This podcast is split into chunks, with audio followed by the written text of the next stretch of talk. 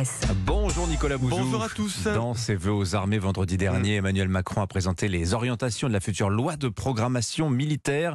Elle doit aboutir à doubler le budget de la défense en 2030 par rapport à 2017. Bon, on entre dans le quoi qu'il en coûte euh, militaire. Alors ça se justifie hein, vu, les, vu les circonstances, mais enfin je voudrais déjà vous faire prendre conscience euh, des chiffres parce que l'effort qu'a annoncé le président de la République, c'est en effet en matière de défense euh, un effort euh, inédit. Alors les lois de programmation militaire, vous savez, elles permettent de se projeter. hein. Elles procèdent de périodes de six ans. Elles sont précédées de la publication d'un livre blanc. La précédente loi de programmation euh, militaire mettait sur la table 295 milliards d'euros. C'était entre euh, 2019 et 2025. C'était déjà colossal. La prochaine loi de programmation militaire mettra 400 milliards d'euros sur la table entre 2024 et, et 2030. Donc 100 milliards de plus sur la même période. Absolument. Et je veux ajouter que ce sont des lois qui sont exécutées. hein. La loi de programmation militaire actuelle, c'est pas des choses en l'air. Elle est parfaitement exécutée. Bon, notre armée est en voie de modernisation. Est-ce que tout cet argent va changer beaucoup de choses sur le plan militaire Oui, alors sur le plan militaire, sur le plan économique et sur le plan financier. Sur le plan militaire, bon, c'est avant tout une modernisation. Il s'agit d'avoir une armée d'emploi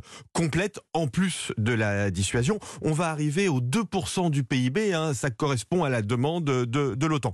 Sur le plan économique, c'est bien parce que notre filière militaire, euh, elle est bonne. Elle est d'ailleurs sou- souvent citée en exemple. 2000 entreprises hein, qui nous fournissent tout ce dont on a besoin sur le plan militaire et de très très grandes entreprises qui exportent dans le monde entier. hein. Airbus, Thales, Safran. Dassault, Bon. etc. Oui. Bien sûr, sur le plan financier, ben, je peux vous dire qu'il va falloir euh, travailler hein, tout jusqu'à 64 ans, au moins. Ah là, je vais vous venir gros comme une maison. Vous allez Ouais. quand même pas nous vendre la réforme des retraites au nom de la défense du territoire. Ah ben si, Bah j'en si. ai, bien peur. hein.